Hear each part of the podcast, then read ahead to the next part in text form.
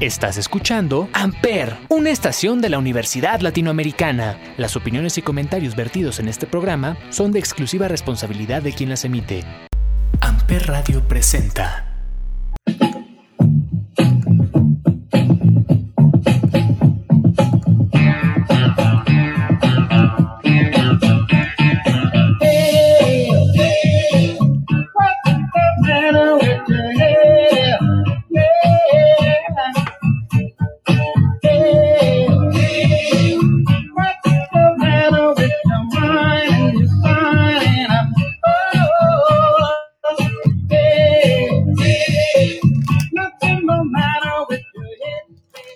A todos, bienvenidos a este podcast llamado 35 milímetros a través de Amper Radio de la Universidad Latinoamericana y como todos los jueves nos acompaña Olivier. Olivier, ¿cómo estás?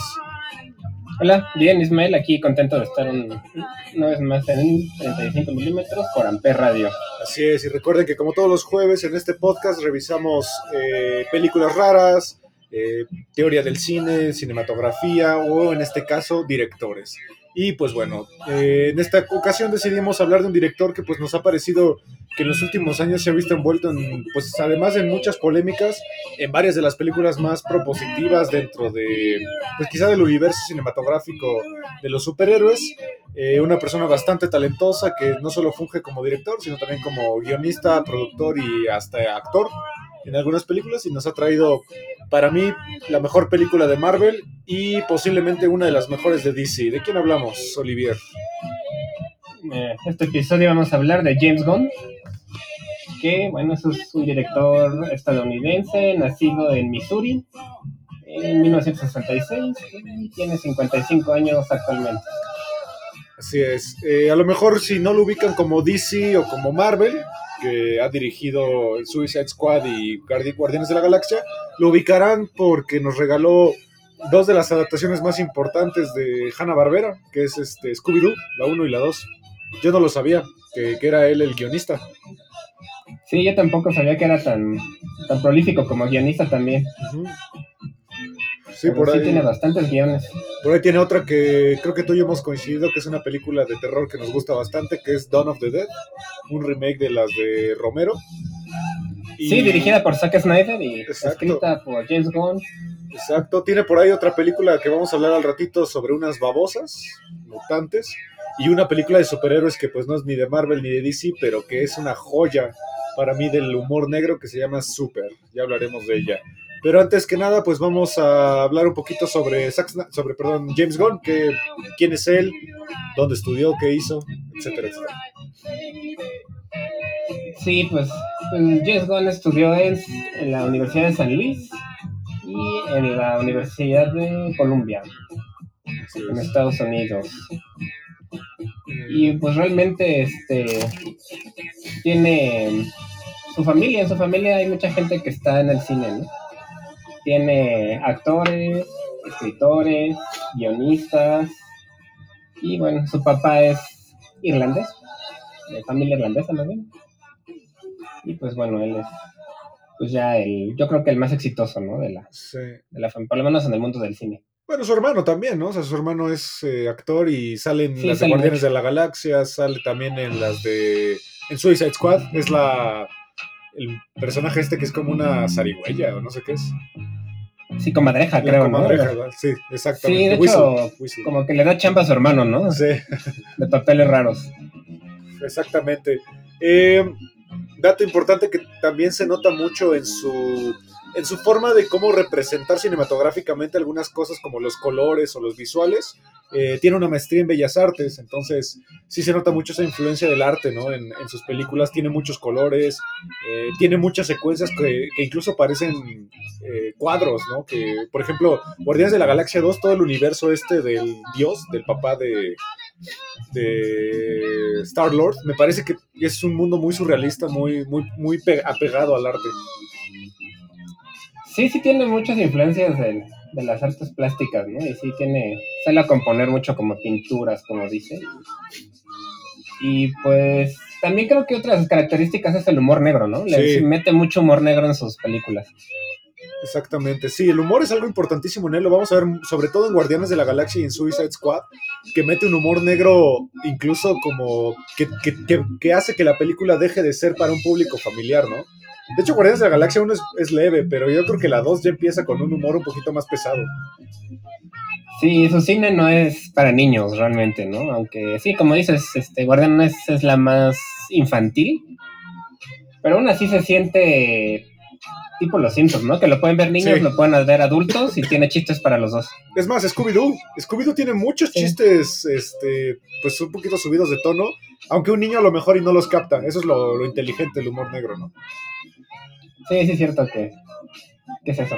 Los adultos, captan una cosa, los niños otra y no se mezcla ahí. Exactamente. Eh, y pues bueno, hablar de James Gunn también implicaría un poquito hablar de la polémica que se suscitó hace unos años eh, por unos tweets que él puso muchos años atrás y que pues la corporación de Disney pues se vio, creo yo, sucumbida ante la presión y pues lo tuvieron que correr. Sí, eran unos tweets con algunos chistes homófobos, ¿no? Sí. Y que, que los pues los descubrió ahí algún periodista y salieron a la luz. Y de pedofilia. Y ¿no? pues Disney, siendo Disney, este, decidió correrlo, ¿no? Un tiempo. Creo que también había de pedofilia. Eh, sí, cierto. Ahí. Pero según yo, eh, James Gunn se defendió diciendo que pues era parte del humor negro. Pero pues al final él se burlaba de la pedofilia. O sea, como bromas muy sobre eso. Pero al final pues Disney evidentemente no le gustó y lo corrieron. Pero sus mismos actores de Guardianes de la Galaxia lo, lo defendieron mucho. Sí, especialmente este Bautista o Batista, Batista, no sé exactamente, siempre se me olvida si es Batista o Bautista. Batista, Bautista es Juan, el que bautizó sí, a Jesús, sí, es Batista. Y lo pues dijo que él se iba a ir si, si lo corrían, ¿no? Así más es. bien si no lo dejaban regresar. Así es. Y parece que tiene buena relación con sus actores, entonces eso le ayudó mucho. Sí, bueno, no le fue tan mal, digo, al final, terminando eso, se, la controversia, pues se fue a DC y tuvo un hitazo que es de Suicide Squad. Sí, realmente es que Chamba no le faltó y, y la verdad es que DC es un poco más adulta que Marvel, ¿no? Entonces sí le queda más humor negro. Yo siento que sí, que sí hay, eh, perdón, este, que DC es un mundo en el cual él se puede desenvolver un poquito más. Lo hemos visto en Suicide Squad y yo empecé a ver Peacemaker y es totalmente James Gunn, es el universo de James Gunn. Sí, Peacemaker es, es igual, humor negro, un poco absurdo en ciertas ocasiones, ¿no? Pero funciona, creo que funciona. Mm, y mucho. Sí, funciona muy bien y es muy, pues sí, gracioso a su manera. Sí, es muy excéntrica, es una serie muy, muy excéntrica. Yo solo vi el primer episodio y sí, sí está chistosa y muy explícita también, ¿no? Sí. Aunque yo no le tenía mucha fe a John Cena, ¿sabes? Como que no sé, no, él no me, no me agrada mucho. Pues es que no es que sea muy buen actor, pero este, creo que para lo que es, lo hace bien, ¿no? Sí. Le queda porque es como un tipo grandote medio bobo. Sí. Sí, que de hecho eh, James Gunn trabaja mucho con esta parte de, de, de, personajes que son como muy excéntricos, muy exagerados o muy marginados, como en el caso de Guardianes de la Galaxia, o hasta nerds, que lo veremos después en la película de Super o en la de Scooby-Doo, donde sí trabaja mucho personajes prototípicos de, de este universo de James Gunn. ¿no? Sí, pues es que todos los superiores se presta mucho para los nerds, ¿no? O los geeks que se les llama ahora. Exactamente. Eh, y pues bueno, la primera película ya de larga duración que él dirigió es de, del 2006, pero antes de eso él escribió las dos películas de Scooby-Doo que a mí me parecen, pues a lo mejor no han envejecido tan bien, pero me parecen bastante buenas. Yo solo vi la primera y sí, la verdad está chistosa, o sea, es un... Creo que los, el casting está bien, ¿no? Sí quedan bastante bien. Sí, todos son y idénticos. la animación de Scooby también se ve decente. Se ve decente, digo, es una película del 2002, el CGI estaba empezando a agarrar fuerza, pero funciona. También una película que a él le encargaron eh, y que empezó como con este mundo de la, del humor absurdo y hasta incluso es, es, un, es un género que yo alguna vez descubrí por ahí que se llama pornografía absurda, que no es tal cual pornografía, sino que se parece más hacia, como en México teníamos las ficheras. Es, es muy sí, es como cine erótico, ¿no? Ajá. Un poco más bajo de nivel, no Sí, sé. exactamente. Y era, Una serie B, digamos. Exacto, y era un, un este, personaje muy querido para la gente que le gusta el cine B y las películas de culto de bajo presupuesto, que es el guerrero tóxico. No sé si las has visto. Sí. Son horripilantes, pero son películas bastante entretenidas. A mí me gustan, sobre todo la primera se me hace muy igual de humor negro chistosa. Sí, es muy hilarante. A mí me, me, recuerda mucho a Kevin Smith, como al tipo de cine de Kevin Smith, como muy, muy de pensarle, muy de eh, ponerle atención a los diálogos, porque son bastante divertidos, como la serie de Clerks que él tiene. Sí, que, que ahora Kevin Smith se metió en broncas, ¿no? Con sus fans hace poquito que... ¿Por qué? No, hizo, ¿no sabías? Hizo una segunda parte de He-Man. Ok. Y este, que salió en Netflix. Ah, la de la y, caricatura nueva, ok. Y este, pues muchos fans lo criticaron porque él había dicho que no iba a ser una serie woke. Y terminó siendo más sobre el personaje femenino que He-Man. Entonces eh, se enojaron con él y hasta terminó llorando en su, en su programa de YouTube diciendo que los fans este fueron muy crueles. Pues, este, pues sobre todo criticando, diciendo, pues lo de siempre, ¿no? Que seguramente eran machistas. Bueno, creo que actualmente ya es difícil complacer a todos. ¿no? Sí, es como que con su base de fans quedó medio mal. Pues sí, pero al final, bueno, eh, James Gunn ha salido adelante. Eh, también antes de empezar como director, trabajó en una película llamada Dawn of the Dead, que es un remake de las películas de George Romero, en el cual, pues, para mí es una de las mejores adaptaciones de zombies que hay como más recientes. Me gusta bastante esa película. Sí, a mí es una película que, sobre todo la secuencia de inicio, me gusta mucho. Y, sí, como remake es muy bueno. La verdad es que respetaron muy bien la de Romero y subieron, supieron adaptarla a la época sin traicionar al original. Exactamente. Eh, también se notan mucho sus rasgos de humor negro, sobre todo la parte de ya cuando están en el centro comercial, que ahí como que además de sentir el terror, si sientes como, como que como que algo está a punto de estallar ahí, pero el humor lo maneja también y la película se mantiene, como que no de repente solo es zombie, zombie, zombie, ¿no? Sí, es como esa parte del drama humano también. Sí. Pero sin exagerar como en The Walking Dead, ¿no? Que ya se volvió más humanos que zombies. Sí, no te la hace tan cansada, creo. Es una película que va al grano. Y hay una escena con un bebé zombie que oh, está... Creo que ahorita igual ya no sería muy bien vista, pero se me hace muy chistosa y, y a la vez de terror también, ¿no? Exactamente. Es, es una buena película, véanla. Eh, la secuencia, como dice Oliver, del principio es muy buena por la parte de la calle, cómo manejan eh, los atropellamientos y escapar dentro de una calle donde toda la ciudad está colapsando es bastante interesante. Sí, está muy buena, a mí me, me gustó. Exacto, y ya como, como director empieza en el 2006 con una película que a mí me gustó mucho, no, no le tenían nada de fe, o sea, me parecía la premisa muy tonta, pero al final me, me, dejó muy buen sabor de boca que se llama Slither, que en español creo que es criaturas malditas o rastreras, no sé cómo se llama. Criaturas rastreras, creo. Algo así, que está protagonizada por Elizabeth Banks y que se trata básicamente de unas babosas, ¿sí? ¿No? Son como babosas. Sí, es como unas babosas venidas del espacio. Exactamente, y que pues empiezan a infectar a la gente y tiene unos, eh, para mí, unos efectos de maquillaje impresionantes. Sí, todavía es este, este práctico, ¿no? Sí. Tiene efectos prácticos. Y tiene como ese sabor de todas estas películas serie B de los ochentas. Sí. Como La Mancha Voraz, por ejemplo. Sí. Joder. La.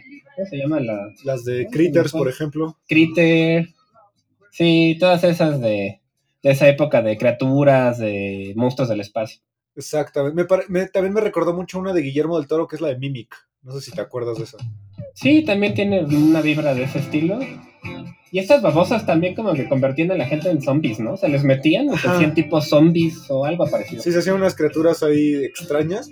Y bueno, la película le fue bastante bien. De hecho, eh, Rotten Tomatoes la, me la, metió en la lista de las 50 mejores películas eh, calificadas por el público. Y Rotten Tomatoes para mí es bastante duro en algunas críticas.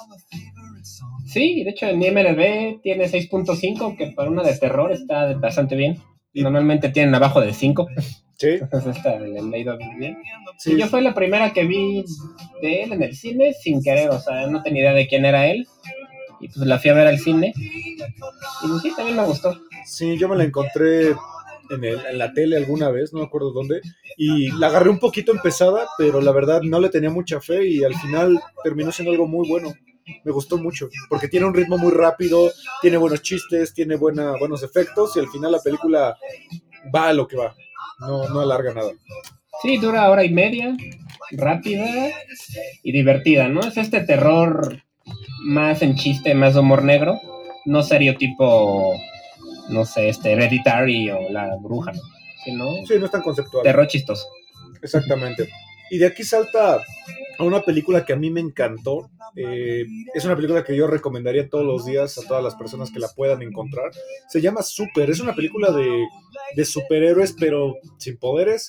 Es protagonizada por uno, para mí, de los mejores actores de comedia del mundo, que es Rain Wilson. Que si no lo ubican es Dwight de The Office. The Office, claro. Y Elliot Page, eh, Liv Tyler y Kevin Bacon. Tiene un elenco pues bastante interesante. Y pues Su hermano también sale. su hermano también sale, es correcto. Eh, y pues básicamente se trata de, de un señor que pues su esposa eh, se mete como al tráfico de drogas y cosas así, y él se mete en el papel de un superhéroe pues al estilo Batman, ¿no? Como un vigilante de la calle. Sí, a mí me da una vibra tipo Kikas, ¿no? También. Ajá, ajá, ajá. Es algo similar, solo que él es adulto, no chavito, ¿no? Sí, es un Como señor. Es un señor, tal cual. Eh, y es, es bastante interesante porque a pesar de que sus intenciones es pues ser un héroe y pues evidentemente no tiene ningún poder, eh, sin querer como que causa más problemas de los que evita, ¿no? Sí, yo la verdad no la he visto, pero creo que es la única que me falta ver de ver y, y he tenido muchas ganas y no sé por qué no la he visto, pero he escuchado muchas buenas reseñas, Sí. comentarios. Es bastante buena. De hecho sale Rob Zombie en el papel de Dios. Eh, Ah. Está, está bastante chistoso eso. Pero es, es una película, como dices tú, muy parecida a Kikas, eh, con la intención quizá de Batman, de un eh, vigilante de la calle, pero al final eh, lo chis- es como, como lo que decíamos la vez pasada con John Wick y Nothing. Y, ¿Cómo era? Eh, no One. ¿O ¿Cómo se No, llama? ajá. Nobody. Nobody, perdón, Nobody, que como si transformaras eh, John Wick a, a un adulto, que es como si transformaras a Batman en un señor de mediana edad sin poderes, que es torpe. Es una película muy divertida, muy, muy divertida. Búsquenla. Es, también es como parodia, ¿no? Un poco parodia y un poco humor negro, ¿no? Sí, sí, sí, sí, bastante. Aquí de hecho apareció su primera influencia en los superhéroes. Es un cómic como más, eh, según yo estoy orientada en un cómic o basada en un cómic, eh, de esos cómics como muy de, de culto o poco, poco conocidos, pero al final funciona muy bien el humor y aquí pues creo yo que es James Gunn en todo su esplendor, antes de ser como más famoso. Que de hecho el papel de Ray Wilson le queda, ¿no? Porque inclusive Dwight era como medio... Se creía medio superhéroe, ¿no? Tiene un Siempre superhéroe cuchillos, sabía karate. y tiene un superhéroe que es el, no me acuerdo cómo se llama, que es el de la ecología. Ah, sí, cierto. Que sí. tienes que reciclar. disfraza de... como el ecolocón. Ecolo- Algo de Exactamente. ese estilo. Que tienes que reciclar y todo eso está increíble. Vean, cualquier cosa de Rain Wilson a mí me parece genial. Es magnífico. Sí, es buen actor. Poco valorado, creo yo. Sí, que creo que tiene un podcast también que, que le ha ido muy bien. Ese sí no, no lo ubico. El podcast de Rain Wilson. Sí, sí tiene Eh, un podcast que... De aquí se salta un proyecto muy extraño que se llama Movie 43, pel- eh, película 43, que son varios cortometrajes y que él dirige, si no me equivoco, él dirige uno en el cual, digo, así como lo van a escuchar, así es como es, eh, Hugh Jackman tiene una deformidad en la cual tiene los testículos en la garganta. Sí, es una como metáfora de cuando te sientes precisamente así, ¿no? Como- Ahogado, sí. ajá, como ahogado. Sí, es una película que tiene un reparto, digo, envidiable. Eh, nada más por citar algunos, tiene a Elizabeth Banks, tiene a Bob Odenkirk, eh, tiene a Halle Berry, tiene a Uma Thurman, tiene a Gerard Butler, Anna Faris, Hugh Jackman, Emma Stone, Naomi Watts, Kristen Bale, eh, Kate Winslet. O sea, es un reparto de que varios de ellos incluso han ganado Oscars. Sí, la verdad es que es un buen reparto y también es cómica, ¿no? Es una serie de cortometrajes cómicos, como situaciones comunes, ¿no? Sí, de hecho, lo que estaba leyendo es que muchos eh, estudios rechazaron el guion definitivamente. Hasta que por ahí una empresa independiente que se llama Reality Media se los, se los compró.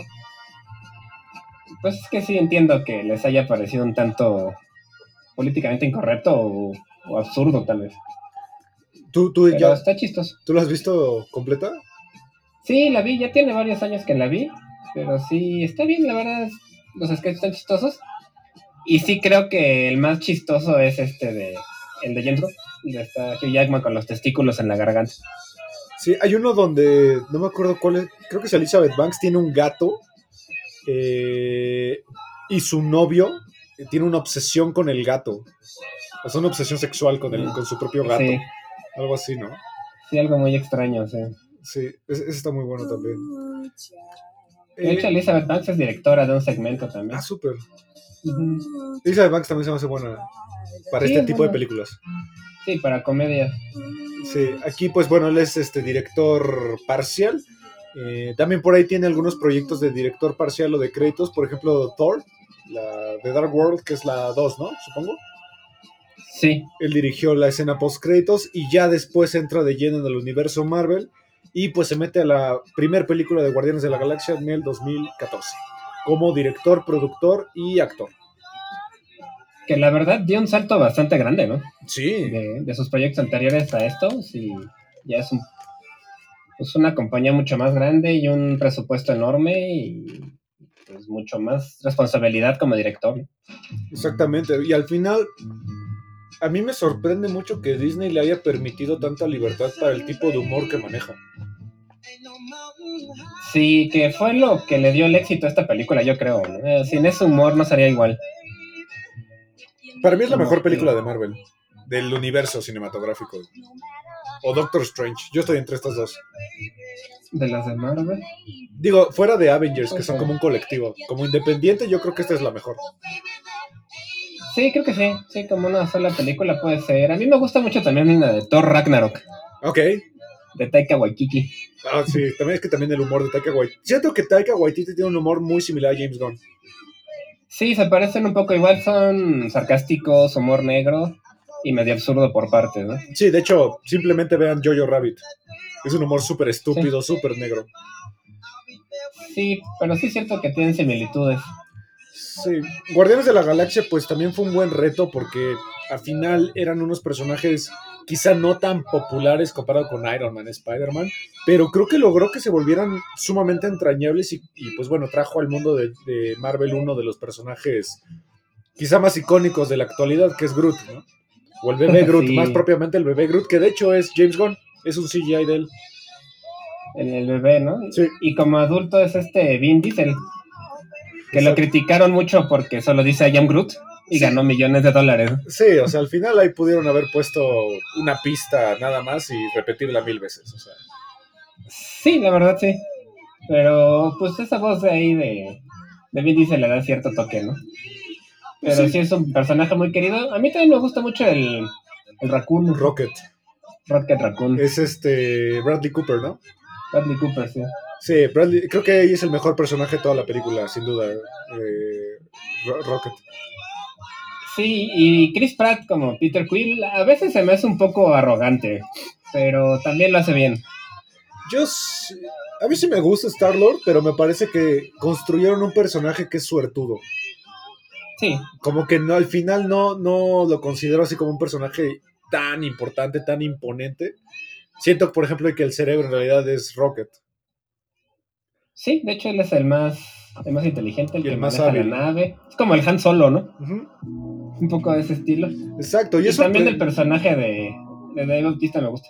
Sí, pero, pero aquí lo interesante es justamente que Guardianes de la Galaxia empieza a plantear un humor que nunca se había visto en Disney. Eh, digo, hacen señas obscenas, dicen groserías, cosas así. Y nos plantea por primera vez a Thanos, un personaje que en el futuro se vendría como uno de los más importantes. Sí, pues es el más importante de la, la saga de los Avengers. ¿no? Exactamente. El villano más Es importante. el villano más importante. Eh, de aquí le, fue, le empezó a ir bastante bien. Eh, aparece de- por ahí en el cameo de Stan Lee de Doctor Strange. Y de repente en el 2007 llega Guardianes de la Galaxia 2, que mucha gente dice que es muy inferior a la primera. A mí me gusta hasta más a veces. Sí, tiene partes bastante buenas. Toda esta cosa del, del papá. Y como que tiene muchos daddy issues, ¿no? Sí, sí, porque nos presenta justamente un Peter Quill más, eh, más explorado, ¿no? Como, ¿Por qué es así? Sí, más profundo. sí. Sí, la verdad es que las dos me gustan. Solamente lo único que le critico a esta película y que la verdad nunca me ha gustado y hasta ahora creo que nunca me va a gustar es Mantis. Yo no entiendo ese personaje.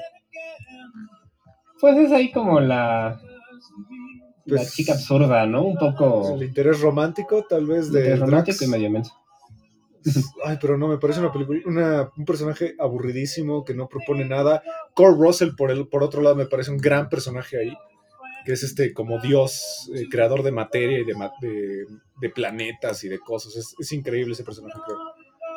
Sí, a mí también me cae bien este, que es Michael Rooker, que es John Doe, ¿no? El, John el Doe, tipo sí. azul que es el, Sí, sí, sí. como el padre adoptivo. Sí, Doe es un gran personaje, Y definitivamente. me gusta mucho su, cómo silba y lanza su, su daguita esa. Sí, que de hecho, eh, digo, esto es un spoiler, pero es una película que ya salió hace mucho, ya la conocen. Eh, John Doe muere y se supone que su papel como el dueño de la daga esta lo va a tomar el hermano de James Gunn. Ya ves que al final de la película él se la queda y empieza a practicar con ella. Ujú. Él va a ser Sí, el me, gusta ese personaje y, y eso de silbar para lanzar la daga está, está padre. Dice, hay y Nebula también se me hace interesante porque yo no supe que era esta actriz Karen Gillian hasta después de mucho tiempo. O sea, como que es la que sale en Jumanji. Una pelirroja. Mm, no lo vi. Sale en Jumanji y por ahí en otras películas. Karen En la que Gillian. sale con Jack Black. Karen Gillian. No la, nunca la había visto sin maquillaje. Y es una chica muy guapa que, que te ha salido en varias películas como Jumanji. Y de verdad que el maquillaje hizo que no me diera cuenta que era ella. Ah, Jumanji la nueva. La nueva. Sí, la de Jack Ah, Black. ok, sí, con razón dije, no, pues a lo mejor es la niña, pero no. La niña No, es no, sí, la, la nueva que es como un videojuego. Ok. Sale en Doctor Who. No he visto, sale en Doctor Who. Sí, ha salido en varias cosas, pero su papel yo creo más importante ha sido el de Nebula, pero por el maquillaje como que no se le ubica mucho. Sí, tienes razón. Eh, también algo que, una secuencia que me gusta mucho de esta película es cuando Rocket tiene esta trampa de que hace que todos leviten y de repente se caigan al piso. Ah, Es- cuando está en la cárcel, ¿no? sí, También está padre. Es fabulosa, fabulosa esta escena. Eh, Sí, la verdad es que es una buena serie la de Guardianes de la Galaxia. Exacto. Y ya viene la tercera, ¿no? Pronto. Sí, que regresó James Gunn. Aquí es donde empezó el problema de que lo corrieron, porque él fue guionista parcial de Infinity War y productor de Endgame. Entonces, a partir de ahí, pues se tuvo que ir. Sí, pues es que también era mucha chamba, ¿no? Y además, pues todos los problemas que tuvo ahí con los tweets y eso. Sí, es que fue algo que para Disney sí es razón de quitar a la gente, ¿no? Pues sí, Pero después él mismo dijo que, pues hace, eran hace muchos años, que era otra persona, que era eh, otra época también, y que pues, pues ya, ¿no? Que se disculpó. sí, sí, creo que ahí, pues, la verdad, yo sí lo entiendo un poco. Eh, yo de joven también he hecho muchas estupideces. Hice cosas Sí. muy tontas que ahorita no volvería a hacer, ¿sabes? Sí, claro, y yo creo que todos tenemos algo así, ¿no? Que nos pueden reprochar, pero al fin de cuentas, pues eran otras épocas. Y yo sí leí sus comentarios y pues no se me hicieron tampoco tan malos, ¿no? Son como, pues, tal vez chistes un poco pesados, pero tampoco era, no estaba atacando realmente a alguien. Bueno, es que también salió esto en una época en donde, por ejemplo, Louis C.K. fue censurado, eh, David, La- Dave LaChapelle ha sido censurado, eh, quieren censurar ahorita a Joe Rogan por todos estos comentarios, o sea, al final, eh, algo que yo le he aprendido mucho a Joe Rogan es que él dice que pues la comedia sirve para alivianar un poquito la, la pesadez, ¿no? Y que pues si tienes una tragedia al final, pues reírse de ella no significa que te estás burlando de ella, sino que te ríes de ella. Sí, exacto. Para eso es la comedia. Sí, sí, es exacto algo que creo que se está perdiendo, ¿no? Porque ya a muchos comediantes les da miedo, pues, hacer chistes que puedan ofender a los demás. Sí, porque en todo caso censuren más de la mitad de los Simpson. O sea, Y lo han intentado. o, o Family Guy, es más Family Guy. O South Park, todos O South han tenido problemas. Digo, o sea, vivimos en una época extraña eh, en la cual, por ejemplo, Ed Sheeran demandó a, a South Park porque hay un episodio que habla sobre los pelirrojos y que los deja muy mal parados y Ed Sheeran los demandó diciendo que ese episodio le arruinó la vida porque él es pelirrojo. ¿A poco? O sea, creo que no va por ahí. No, O sea- además el Sheeran no tiene la vida arruinada, pues no quisieran Sí, cualquiera. Sí, yo creo que se puso a llorar y se secó las lágrimas con sus billetes de mil dólares, ¿no? Sí, no, no. O sea, en todo caso. South Park se ha burlado de mí, se ha burlado de la gente alta, seguramente se ha burlado de gente con lentes como tú, se ha burlado, se burla de todo y al final, algo que yo le, le defiendo mucho a South Park es que al principio de todos los episodios sí dice, todas las situaciones que están aquí son, o, o los personajes que aparecen son mera coincidencia o, o es, una bur- es una burla y nadie debe ver este programa, ellos mismos te lo advierten. Sí, claro. Sí, al principio lo dice. O sea, no, no creo que vaya por ahí toda esta parte de James Gunn, que bueno, al final pues, cada quien tiene su, su punto de vista, ¿no? Sí, pero bueno, lo importante es que regresó y pues, ahí sigue con sus películas de superhéroes, que es su fuerte, yo creo. ¿no? Exacto. Eh, regresa en el 2021 con un remake de una de las peores películas que yo he visto en mi vida, que es Suicide Squad, la, la primerita con Jared Leto. primera. sí. Horrible, horrible. Bueno, no sé, ¿a ti te gustó? No, no, nada. Yo no le rescato nada, ¿eh? Nada. Ni siquiera los efectos. No, nada, la verdad sí fue una película muy mala, que parecía videoclip más que película. Sí, parecía Comercial un, de TV, no sé. parecía un video de Wu-Tang Clan. Sí, muy Que- caótica, mal hecha, Sí, pues, mal mal, editada sobre todo. Lástima de Margot Robbie, porque siento que Margot Robbie es un personaje que le quedó bastante bien, el de Harley Quinn, y está totalmente desperdiciado, dramatizado. A ver, censuren mejor esa. Cuando Joker la trata como el orto y nadie dice nada. Sí, de hecho. A ver, censuren mejor eso. Ya se fue otra pifia, ¿no? La del Joker. Ajá. Con Jared Leto, que estaba uno emocionado de verlo, y él también. Y salió bien poquito y súper mal, ¿no? Así como... Yo no me emocioné ni lo más mínimo de A verlo. mí de- sí, porque él me cae bien como actor. Ay, a mí no. Sí, no me molesta. Pero... Bueno, en, en el, en el Snyder Scott también sale poco, pero creo que ahí ah, está mejor. Se reivindicó un poquito. Sí, pero él creo que hasta se enojó porque su personaje no era lo que él esperaba ya que vio la película. Exacto. También desperdiciaron mucho una gran actriz que es Viola Davis. Y que en la esta de James Gunn sí está muy bien eh, personificada. Sí, lo utilizan mucho mejor, ¿no? Amanda Waller, esta jefa del... ¿Cómo se llama? La... Del Suicide Squad. La agencia. De la agencia esta, sí, este. Ay, ¿cómo se llama? Sí, sí me, sí me acuerdo. que No recuerdo, pero es la, la agencia que manda a estos prisioneros, pues son como villanos, ¿no? A hacer cosas con el gobierno, este, ofreciéndoles reducirles la condena y los amenazan con matarlos si no cumplen. Sí, eh, Che- Argus, ¿no? Argus. Argus, creo que sí. Argus o Checkmate, creo que también tiene dos. Eh, y pues bueno, la película, quien no la haya visto, pues ya dijo Olivier un poco. Eh, se trata de una empresa gubernamental de Estados Unidos que se dedica a rescatar villanos encarcelados y les propone que a cambio de su libertad o que bajen un poco su condena eh, o mejores condiciones eh, se vayan a una misión pues tal cual suicida, ¿no? En nombre del Sí. gobierno. Sí, justamente el gobierno piensa que no van a sobrevivir, entonces les ofrece muchas cosas para que lo hagan. Y se forma este grupo de, de villanos de DC para pues, ayudar al gobierno con ciertos problemas que tienen. Exacto, y que bueno, en esta entrega nos da a Harley Quinn con Mar- Margot es el Robbie. mejor personaje, la verdad. Sí, creo. Idris Elba también creo que lo hace bien. Eh, me gusta mucho su Sí, personaje. pero no sé, como que se me hace que ese personaje. Hay muchos personajes muy parecidos, como Bloodshot o. Que es el de Will Smith, básicamente, de la 1, ¿no? Sí, es más o menos Básicamente- muy parecido. Deathstrike, ¿no? Creo que es. O Deadshot, no cómo se llama. Deathstroke también, el de, el de Batman, ¿no? ¿Cómo se llama? No, el que sale en Arrow y todo eso. Exacto. Eh, John. Cena. Está John Cena como de Peacemaker, un personaje que yo no le tenía fe, pero la verdad me pareció muy chido. Eh, me gustó bastante. Eh, Joel Kinnaman, que repite, porque él sí estuvo, ¿no? En la 1. Sí. Joel Kinnaman. Sylvester Stallone, que es el mejor personaje de la película para mí, que es King Shark. King Shark, está muy, muy chistoso. Muy, muy chistoso. Porque aparte lo- le escuchas la voz y sabes que es eh, Sylvester Stallone, creo. A mí me gusta mucho también cuando John Cena, bueno, Peacemaker dice que yo no me importa matar a mujeres y niños con tal de, de alcanzar la paz. Algo Sí, sí. así dice. Muy, No importa bueno. quién muera con tal de que haya paz.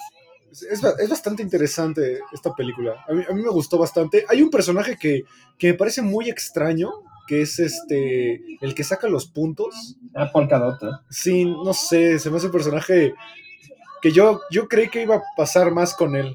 Yo quería que me explicaran qué pasa con él. ¿Por qué, por qué Sí. alucina a su mamá? Eso está increíble de James Gunn. Se me hace un gran chiste. Sí, que la ve por todos lados, ¿no? A su Es- mamá. Exactamente. También la chica de las ratas, que es Daniela Melchor. Eh, Sí, lo, lo hace bien. Muy bien, su personaje parecía que no tenía futuro y que no te esperabas, pues, qué haría una chica que maneja ratas, pero eh, por ahí viene un pro- en, un pod- en un podcast que nos gusta a ti y a mí, el de Te lo resumo, Ah, sí. que te da un dato de que, porque, que hay creo que 60 ratas por cada habitante en una ciudad. Sí. Entonces que ella realmente al sí es poderosa. Sí, al final ella sí ya tiene un papel importante, Exactamente. manipulando Eh, las ratas, ¿no? Y a lo mejor, eh, además a este, a Idris Elba le daban miedo, ¿no? Exactamente. Las ratas, entonces ahí está chistosa esa interacción. Eh, Joaquín Cosio, que me pareció un personaje pinche, olvidable. Pues aquí sí, No me pareció nada importante. dictador latino, ¿no? Exacto, sí, como un estereotipo ahí muy, muy torpe. Y. Peter Capaldi, que es eh, un Doctor Who, uno de los Doctor Who, un gran actor. Sí. De hecho, él es como el científico loco, ¿no? Exactamente. Aparte, lo que me pareció muy curioso de esta película es el villano, que es esta estrella que se llama Starro, que al Sí, final una es una estrella de mar, o sea, es la criatura menos amenazante del mundo, es Patricia de Bob Esponja, básicamente. De hecho, muy parecido, O sí, sea- igual morado y grandote. Sí, es la criatura menos amenazante y creo que James Gunn la convirtió en algo bastante cool porque creo que ahí rescata un poquito de sus- su gusto por los zombies, ya que esta estrella convierte a la gente en zombie. Ajá, como que lanza estrellitas que poseen a la gente. Así como Slither, parecido a Slither. Exacto. y Eh, aquí pues vuelve a repetir su hermano también, como la comadreja Shengon. un personaje que a mí me, me rompió un poco el corazón que, al- que no saliera, más que como cinco minutos. Pero tiene su escena post créditos. Sí, muy buena. Eh, también repite Gondu, Gondu, sí. eh, pero lo matan también el primer Sí, minuto. de, de hecho, dura nada, ¿no? Pero me encanta su personaje porque es el de la pelota que rebota en todos lados y puede matar algo. Sí, que se la pasa sentado ahí en. como en una cárcel, ¿no? Y Sí. jugando con su pelota. Exacto. Algo que me pareció increíble de esta película es la primera secuencia en la cual te meten a un eh, proto Suicide Squad que tú crees que ellos van a ser los verdaderos y al final terminan no siendo nada. Sí, como que es un- Un una es- falsa trama, ¿no? ¿Cómo se llama eso? Un este McGuffin. No, sí. Un McGuffin de, digo, los que no, no- nunca nos hayan visto, eh, escuchado, perdón, eh, ya habíamos hablado de eso. Un McGuffin es eh, una creación cinematográfica que hizo Stanley Kubrick, perdón, este Alfred Hitchcock, en la cual un personaje, una trama, una secuencia, un objeto parece que es el, lo principal y termina no siendo, solo es un distractor. Por ejemplo, el maletín, ¿no? De Pulp Fiction. Sí, justamente. O el dinero de Un Psicosis. pretexto, ¿no? Exacto. Un pretexto para avanzar la trama. También los efectos especiales me parecen sobresalientes en esta película, sobre todo las secuencias de los puntitos, me parecen muy buenas. Sí, la verdad es que ese personaje de Polka Dot como que no sabía cómo lo iban a usar. Y sí, le- les quedó bien y no se ve para nada mal. También los Harley créditos. Quinn por ahí tiene unas escenas que me recuerdan un comercial de Fabuloso. Que se Ah, de ven las como flores. flores, alrededor. Sí. Sí. Sí.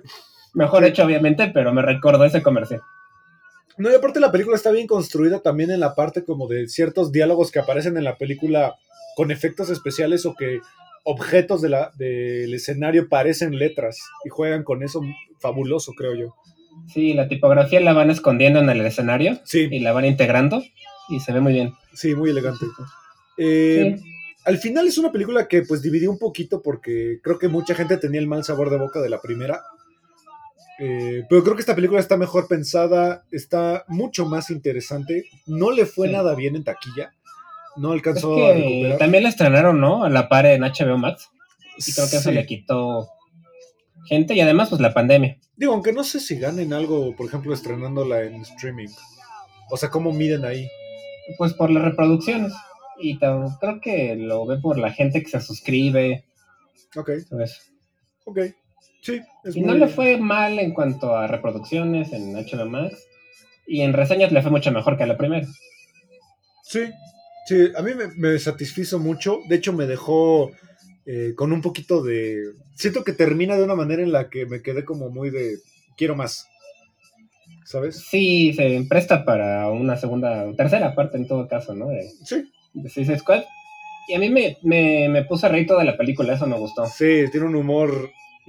sobre todo la batalla de Idris Elba con. Este. con John Cena, de a ver quién mata Mm. más y de qué manera más creativa puedes matar a alguien. Sí, justo, llevan la cuenta ahí. Eso es muy, muy interesante. Eh, a mí me parece muy interesante también la parte en la que pues, las personas son zombies y al final están atacando en contra de su voluntad, pero ninguno de ellos se tienta el corazón a matar a un ciudadano inocente, ¿sabes? No, eso es lo que me gustó más de la película, es que a mí se me hace una crítica a los, a los gobiernos de Estados Unidos, como un poco a esta, pues que les encanta crear guerras y que ellos piensan que están salvando a la gente cuando en realidad están matando, ¿no? Sí, O de sea, hecho, se me hizo una crítica un poco a las políticas estadounidenses. sí, que de hecho el plot twist ahí con John Cena funciona muy bien, porque justifica mucho ya todo el background que te venían plantando. ¿no? Sí. Y ya en la serie, pues lo entiendes un poco más, ¿no? Exactamente. La de Peacemaker. Aparte tiene una secuencia que a mí me, me- me rompió la cabeza en John Cena peleando con Joel Kinnaman, pero que la escena de la pelea se ve en un casco. Ah, en el Oh. casco de, de Peacemaker, ¿no? Sí, reflejado. qué cosa tan bella. Que ese es uno de los lenguajes cinematográficos que a mí me encantan. Eh, Se pegan hasta con el excusado, ¿no? sí, exacto. Y que, que, bueno, al final el lenguaje cinematográfico sería como un plano imposible, ¿no? Aberrante tal vez, imposible. Sí, es una, un encuadre bastante Muy peculiar. interesante, ¿no? Sí, muy, Pero muy se ve bien, la verdad. Sí, bastante bien. Eh, vean Suicide Squad. Si vieron la primera y no les gustó, yo recomendaría que le dieran otra oportunidad. Es muy buena. Funciona Sí. muy bien. Tiene un humor muy, muy pulido. Y pues bueno, de aquí nos prometieron en el 2023 Guardianes de la Galaxia 3. Sí, pues ya está en producción. Y pues pinta bien, ¿no? O sea, Sí, porque ya se une Thor, ¿no? sí, ya va a salir todo porque en la en Avengers, ¿no? En se el- va con ellos al final. La nave. Aunque no sé qué va a salir primero, si Thor o Guardianes de la Galaxia. Creo que Thor, ¿no? Love and Thunder. Sí, supuestamente sí va a salir antes. Pues sale este año, ¿no? La Van Thunder. Creo que sí. Lo que no sé es quién la dirige. Es Taika Waititi. ¿También es Taika Waititi? Creo que sí. Eh, ¿O Thor- a ver, Thor Love and Thunder va a estar dirigida por. Sí, Taika Waititi. Ujú. Le tengo bastante fe a esa. Taika Waititi me parece un genio. Sí, hay a ver qué tal hace Natalie Portman de, de Thor Mujer. De She- eh, se llama. She- no es She Thor, ese es Hulk. Eh, The Mighty Thor. The Mighty Thor. No, Mighty Thor. Sí. A mí lo que se me hace raro es que ella actuó en Thor por obligación, porque tenía un contrato por el estudio. Ah, sí. Y este, y ella misma dijo que ella no le gustan ese tipo de películas, que lo hizo por obligación. Y ahora regresa, supongo que por dinero, ¿no? Entonces, Eh, digo, al hace ahí un final poco raro. estuvo en Star Wars. Sí, claro. Digo, es una gran actriz. O sea, para mí tiene. Es de las actrices actuales más eh, respetadas posiblemente. Empezando Sí. por este El Cisne Negro, que me parece una gran joya del cine. sí, Eh, la verdad Natalie Portman, pues desde la, Desde la, Leo- la primera, cuando era chavita, Leon, el profesional, ¿no? Leon el profesional. Sí. Desde ella lo hacía muy bien. Sí, sí, sí, Natalie Portman yo la respeto bastante. Eh, pero creo que, digo, al final entrarle a, a DC, pues, digo, a Marvel o a DC, pues no, no es, no es tan pecado. Hay, hay, buenas, hay buenas actuaciones. Digo, está Christian Bale en Batman y se me hace un, es- un espectáculo de cinematográfico y actuación. Sí, el Joker también. Joker de Joaquín Phoenix. Iron- eh, Robert Downey Jr. me parece que lo hace increíble como Iron Man. Sí. Creo que no le Aunque quita creo que también dan, los actores dan para más en, en DC, por ejemplo, que en Marvel, yo creo, por- porque les, les permiten ser más, no sé, como más dramáticos. Es Marvel más siempre tiene que ser todo muy bonito. Entonces tal vez eso le quita un poco de, de atractivo como actor, ¿no? Sí, es un ambiente más oscuro, DC. Ujú. Pero funciona bastante bien. O sea, yo, yo no siento que le quite mérito a un actor salir en una película de superhéroes. Lo puedes hacer bastante bien. Sí, claro, y económicamente me imagino que les va mucho mejor que en otras Sí, sí, sí, sí, sí. sí. Eh, algo que también vi por ahí es que tuiteó hace poco James Gunn que algunas cositas de Rick and Morty van a salir en Guardianes de la Galaxia 3. Pues sí, queda, queda. Unos Rick llaveros. Compró unos llaveros de Rick and Morty y los va a poner en la película como easter eggs. Ah, Pues sí, eh, también es una serie como, como le gusta, ¿no? Sarcástica, humor negro. Exactamente. Eh, película favorita de James Gunn. Pues yo creo que ¿Guardianes? estoy entre la última de Suicide Squad o la primera de Guardianes de la Gala. Digo, de la... De la Galaxia. Mm, Yo me iría tal vez también por esas o Super. Super me gustó mucho. Y Sliders me parece un buen eh, cine B. Serie B. Sí, para serie B de terror es muy buena. Super no la he visto, pero sí pinta bien, la tengo que ver. Es muy. eh, bueno, y Dawn of the Dead, que no es de él, pero él escribió. Muy buena, bastante, bastante buena. Dawn of the Dead. Sí, la verdad es que vale la pena verla. Pues las dirige Zack Snyder, ¿no? Entonces también... Una buena Que dupla. también tienen similitudes, ¿no? Ellos dos. Solo que siento que Zack Snyder no maneja tanto el humor, quizá. No, Zack Snyder es más de escenas como muy... Apantallantes. Ah, exacto, apantallantes. muy- Y cámara lenta. Sí, el dios de la cámara lenta, sí. Exacto. Pues, pues bueno, este fue nuestro pequeño homenaje a James Gunn, uno de los directores, pues, eh, más polémicos, pero al mismo tiempo más creativos dentro del universo de los superhéroes y que le ha dado un giro muy interesante a, a estas películas que normalmente están pintadas como para niños o para, para un público que solo quiere ir a ver golpes. Eh, él pinta que también el humor eh, absurdo, negro, hilarante puede entrar a este universo. ¿no? Sí, siento que acercó más este género a los adultos. Normalmente era de... pues, lo llevo a mis hijos a verla, pero a mí no me interesa tanto. Y ya con él ya se puede entretener igual un adulto, ¿no? Exacto. Y al final tiene muchas propuestas muy interesantes, sobre todo lo que decíamos, por ejemplo, de las letras, que aparecen como si fueran objetos, eh, propuestas, por ejemplo, de personajes un poco extraños que a lo mejor no darías mucho crédito como Groot y lo convirtió en un hito mundial. O sea, yo he visto Sí. hasta macetas, no sé si has visto estas macetas que son de Groot. En los semáforos las venden. Sí, Las macetas de exacto. Groot. Y es un personaje de James Gunn. Sí, la, ver- la verdad es que sí le dio un sabor distinto a, la- a las películas que hizo y a los géneros, ¿no? Al Exacto. terror y al, los superhéroes. Exactamente. Pues bueno, este fue nuestro pequeño episodio sobre James Gunn. No se olviden de revisar nuestros otros episodios, que ahorita estamos estrenando temporada. Y pues los demás proyectos de Amper Radio, que cada día, pues al parecer hay nuevos programas. Hay programas todos los días. Sí, de lunes a viernes hay, programas, revísenlos, también chequen las redes sociales de Amper Radio. Pues gracias a Amper Radio y a Laula y a ti Ismael por un episodio más. Así es, gracias a todos. Y pues ya se acercan los Óscares, entonces a lo mejor por ahí armamos algo. Pues yo creo ya, ya pronto, ¿no? En marzo. Ya salieron por lo pronto las presentadoras. Y una de Ah, ellas no es. Amy Schumer. ¿Amy Schumer? Una de ellas es Ah, Amy. Schumer y hay esta señora que salía en Mom, eh, que es afroamericana. eh, ay, ¿Cómo se llama? Te digo. Son, son tres mujeres. Es Amy Schumer, Wanda Sykes, no sé si lo ubicas, que tiene un afro así, un afro muy, muy grande. Y Regina Hall. Pues, o sea, a ver qué tal. A ver qué tal. Eh, yo, la verdad, a los Oscars yo le perdí ya toda la fe hace muchos años. Sí, la verdad es que han ido en decadencia ya. mm, Tiene como una década casi, ¿no? Que cada, Sí. cada presentación es peor. No, y los pasados a mí me parecieron aburridísimos. Toda la gente estaba aburridísima. No sé si han sido los que tienen, han tenido menos audiencia en la historia. Sí, pero este año la verdad es que las películas no me emocionaron tanto. No, No, ninguna la verdad me gustó, así que digas, esta sí me encantó, ¿no?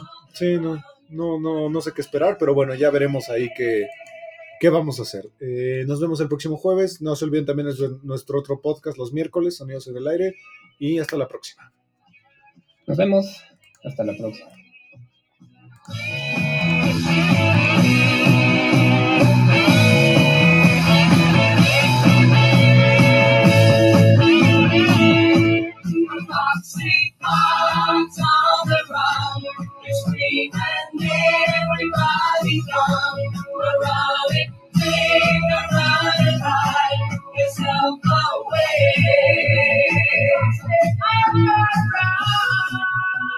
Amper Radio presentó